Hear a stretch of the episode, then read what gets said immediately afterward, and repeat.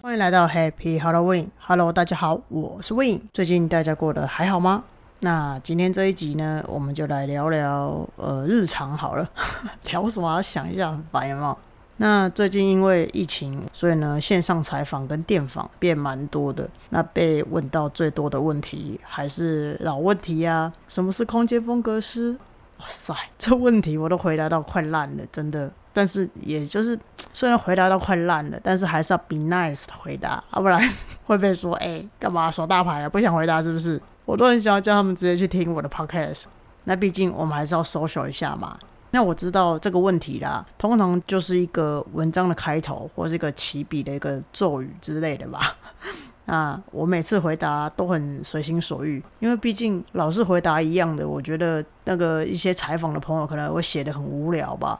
那我还是会看一下，说，哎，访问者是谁啊？哪家杂志媒体的啊？看他们是比较正式的，还是比较娱乐的，然后去做一些调整，这样子。那当然内容都是一样的，只是说呈现出来的方式，有些可能会比较好玩一点的啊，那有些可能就是会比较 official 一点的。所以呢，还是要看啊，看是哪一个朋友采访这样子。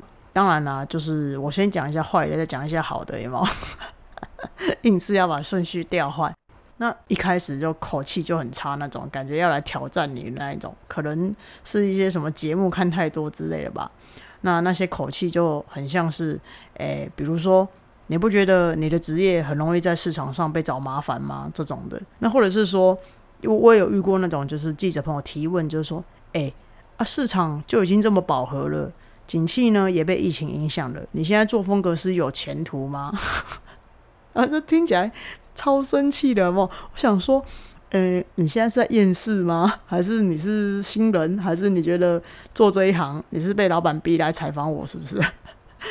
然后或者是说，之前啊，去年啊，刚出书那时候被问过一些问题，就是那种，哎，你现在这样子的身份会不会常常被歧视啊？然后我想说，我这样子的身份，什么身份？那我就想访问他说，你出生谁没有被歧视过？谁出生就有前途，谁出生没有被找过麻烦，所以我觉得 有时候那个问题一问，然后我就觉得，哎，这个东西好像内容有点奇怪，好像有含攻击性的，也有含瞧不起的，也有，然后有含那种就是贬低你、打压你的都有。所以呢，这时候记者朋友的好或坏，其实含金量多少，你一开口，我们大概就是知道一二这样。啊，其实我之前接受采访，我都是不看访纲的。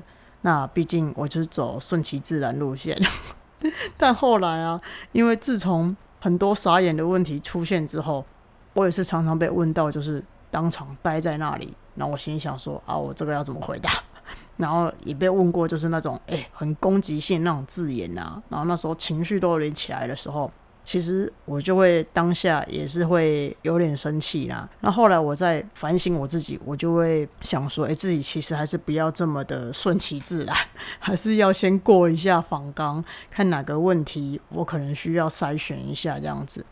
那我当然就是到这一两年比较有经验之后，我就想说，哎，用比较幽默的方式去化解这一切。毕竟幽默就是我最大的武器嘛。哎。讲错了，长相才是我最大的武器，硬是要把它带来这个讲一些很奇怪的话。我比如说像歧视好了，那我就会说，哎，我觉得台湾的歧视还好啦，应该不会比我刚去纽泽西的时候，连篮球 basketball 都拼不出来，这样被歧视的严重吧。然后呢，一开始去纽约点个麦当劳，要想要吃个汉堡，然后因为怕说错，然后点餐就是讲的很慢，然后被后面的黑人一直。然后就是你知道吗？那种感觉压力很大，你怕点错，因为你又不是就是很常点餐那一种，然后又刚去纽约上课，然后就觉得哎，好害怕哦，怎么办？又怕点到不想吃的，然后后面的人又一直给你压力，所以我想目前这些职业上的歧视，我都应该是可以接受的啦。你看我是不是很有智慧，化解了一个赛末点？我再来化解另外一个赛末点给你们看看好了。你看我是不是很想得到你们的夸奖？哎，之前有听过一个问题，哇哦，那个网站的那个写的那个写手，我不知道他是怎样，我可能那一天得罪他还是怎么样。他一开始打电话给我跟我做电访的时候就说：“哎，我觉得风格师就是来跟室内设计师抢饭碗的，你觉不觉得？”然后我就很傻眼，然后我就说：“哦，没有，只有没本事的室内设计师才会觉得我抢到他们的饭碗。” 没有啦，立刻露出本性，很想要去呛人，有没有？没有啦，我事实嘛，但我还是要修饰一下。啊，我我到立刻就回答说，哎，不是哎，我觉得其实是强强联手。你有没有听过强强联手？我怕你书念太少，没听过。又呛人。我觉得一个室内设计师要去做一条龙的工作已经很累了，那你要去画图，你还要去监工，你有时候白天去完工地回来，你晚上还要打报价单，还要改合约，那有时候你还要面对老板的压力，还有跟客户沟通的压力，跟工班沟通的压力，然后还有工地的一些工法、一些调整、进退面什么之类的。你看哦，室内设计师的一个工作量已经这么大了。如果他今天还要去跟大家去搞一个什么气氛啊、氛围啊，或者是说搞个软装啊、软件啊，或者什么六感测试的，你是想要把室内设计师逼死吗？还是你想要医院的资源吃紧？我觉得疫情哈已经把台湾的医护人员哈搞得很辛苦了。现在是要虐设计师，还是要虐医护人员？那相反的，如果这时候有一个空间风格师出现了，那他可以一开始的时候跟客户提案时。就跟室内设计师合作，可以让客户更了解家中的氛围、色调、元素，那还有最后营造出来整体的空间的氛围感，那是不是可以增加提案成功的几率？空间风格师呢，也可以让室内设计师的设计更有温度、更贴近人心，也可以让空间看起来更有深度。它甚至呢，可以帮室内设计师去分担一些压力。那他们两个人可以共同的手牵着手。去询问客户他到底想要的感觉是什么，共同打造出来。因为毕竟市场上客户他们想要的需求会越来越仔细，越来越多。那我们收了人家的设计费，我们收了人家的款项，我们当然就是好好服务人家，要共同打造出一个有温度的家嘛。然后不要再就就只是啊，这个空间是北欧风哦，北欧风就北欧风啊，啊工业风就工业风啊，现代风就现代风啊。我觉得。可以避免掉很多为什么这个空间做出来的风格不是我要的这样子的一个尴尬的情况。所以呢，我觉得你说室内设计师跟空间风格师其实是打对台。我会说，其实空间风格师呢，他是室内设计师的贤内助。你看我的回答是不是很棒，很有智慧？谢谢大家，赶快娶我回家。疯了，我乱开玩笑。啊，我之前呢还有遇过另外一种那种采访人员。就是我刚提到那种，他就他一讲话就要立刻跟我来个辩论跟吵架，然后带那种就是愤世嫉俗那种态度，那我心里就想，哇塞，你是工作多委屈，家庭多没温暖，你现在这样子来采访我，我觉得你还好吗？我觉得如果你真的那么生气的话，你就是存心要来找我麻烦的，我觉得你就不要来采访了，因为你如果只是为了想要工作而工作，你并不是想要来了解这个职业。这种人呢，我通常都会拒访，我就会跟他讲说：“哎，不好意思哦，我突然我的横膈膜抽筋了，今天要先停止采访。”啊，反正就是遇到那些有的没有的奇奇怪怪的状况，其实蛮多的。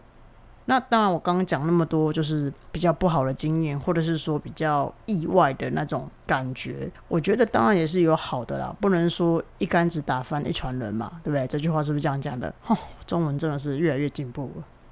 就是遇到好的好聊的也有，比如说本来设定六个题目，哎，然后后来越聊越开心，后来就多问了好几个，聊完之后，哎，访谈结束，直接说，哎，不好意思，我刚好买了一个房子在桃园，你可以来帮我做六感吗？然后我就接到了一个案子，我算是还蛮 lucky 的，那遇到好的采访者。的确是比较多啦，而且有些问题，我觉得真的是很有内涵，然后含金量很高，也是大家很想要知道的问题。我前几天呢，有遇到了一个就是比较好的采访，哎，你们是不是以为我要说比较差的采访？嗯，我想一下，像我上个礼拜回答过最有深度的一个问题是：你觉得为什么是你来做空间风格师这件事情，以及做这件事情需要具备什么样子的条件？然后我的回答就是：你不怕死都可以来做啊，然后还要有点不正常，没有开玩笑啦，我怎么可能这样回答？哎，你很难得遇到一个很有深度的问题，你当然就很想要把有深度的自己拿出来给别人看看嘛，对不对？那通常呢，我接受采访听到的问题，我都会先重复一遍，因为呢，我想知道说对方问这个问题的重点在哪里，然后我要怎么回答才能够给予你你想要的答案。如果这句话你想问的是，就是为什么是 Win，然后来做空间风格师这件事情，如果你的重点是放在 Win 的话，那我的回答就是，我从来不觉得我是不是守卫这件事情有多重要。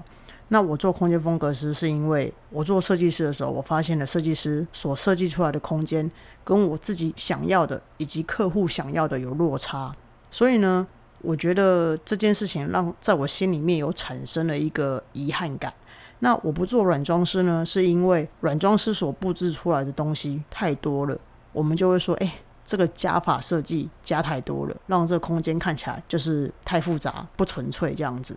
那我会重视空间氛围，那我当然是更重视空间使用者的内心啊、心灵啊这样子的感受。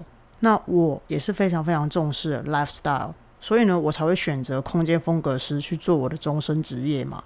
那相对来讲，我其实也是非常尊重室内设计师，因为如果我自己没有做过室内设计的背景的话，我觉得就不会有今天这样子的我，也不会让我想要去做空间风格师这样子的一个选择。这样，那我觉得我自己有一个很重要的信念，就是我永远只选择让自己最舒服的选择。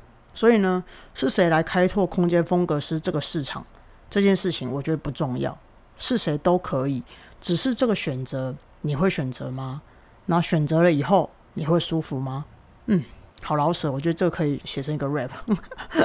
那至于为什么是我来做这件事情，我觉得应该是天意吧。怎样？刘德华出来是不是？你们以为我要唱吗？我跟你讲，我不会唱，因为这首歌有点年纪了，有没有？装年轻哦。那我刚刚不是有回答说不怕死的，其实都可以来做吗？这句话其实是真的啦。你想想看哦，一个新兴的职业在市场上。一定不可能一下子就被市场接受，尤其呢，你又是在亚洲的市场，你也不是在像国外这么开放的一个国家哦。你一推出来一个新的东西，你就立刻被大家捧上天，那不可能嘛？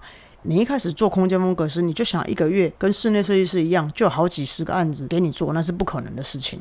那也不是每一个人，就每一个客户、每一个家都适合做六感测试与空间咨询嘛。所以呢，这个职业你一定会先遇到一个问题，就是生存的经济问题。那你要怎么克服跟撑下去？我觉得除了意志力之外，更多的就是转念。意思是说，就是你会遇到很多质疑的声音，而且这些声音会包括你自己。再来的话呢，就是你需要把自己当做是白老鼠，你要不断的测试自己的六感，拿自己的感官当做是实验，了解自己每天的情绪跟感受。那接着呢，你会面临到一种就是孤独感跟成就感。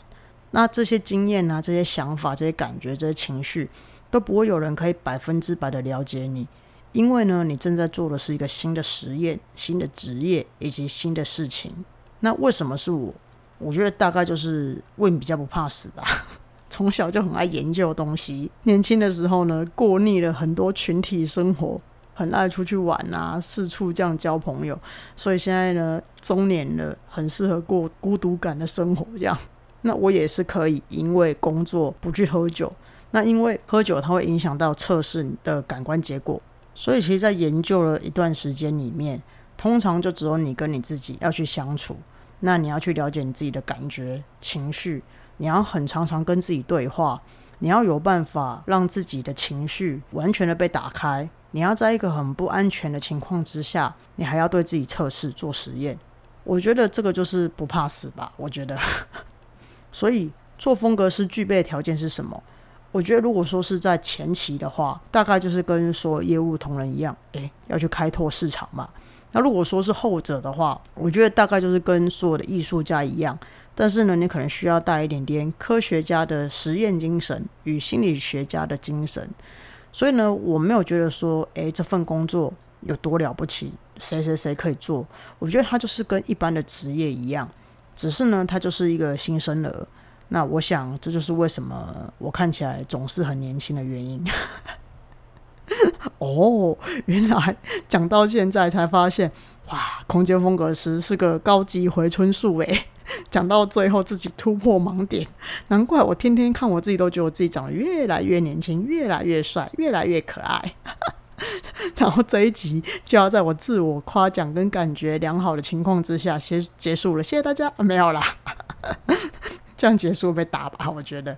其实还有一个东西，我觉得是我这几年体验出来的，就也就是今年我可能最有感觉。这样有一句话，我觉得很重要，就是选择比努力重要。就是你要好好的去选择，或许呢，这个选择你会不知道它会通往哪一条路，这个改变你也不知道说你会走到哪里去，但最起码你做一个舒服的选择跟舒服的改变，你要 follow your heart 嘛，对不对？那会让你自己的内心好过一点。你一直不断的努力，不断的努力，一定会有成果。